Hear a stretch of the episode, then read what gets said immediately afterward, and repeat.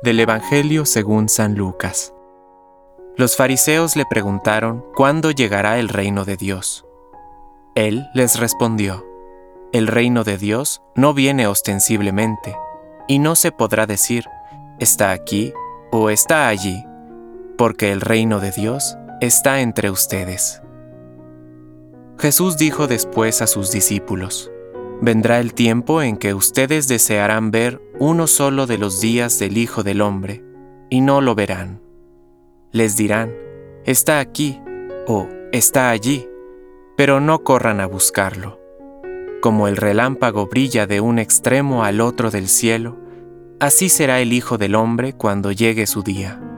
Pero antes tendrá que sufrir mucho, y será rechazado por esta generación palabra de Dios.